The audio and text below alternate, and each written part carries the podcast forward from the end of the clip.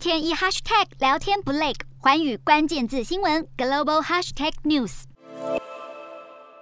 好，相较西方各国纷纷对俄罗斯祭出制裁，与俄国关系较为友好的泰国总理帕拉育坚称，泰国将会在俄乌冲突中保持中立。但是有消息人士指出，大约有二十五名西方国家的驻泰大使纷纷向泰国政府施压，要求当局要公开反对俄罗斯入侵的行为。不过，对泰国来说，观光业是主要的经济成长来源，占 GDP 的百分之十五。其中，俄国就占了观光客源的百分之十，而且他们的消费力相当惊人。此外，泰俄两国在二零二一年达成共识，希望二零二三年能够让双边的贸易量提高到一百亿美元。这也让泰国政府在道德立场与经济之间陷入了两难。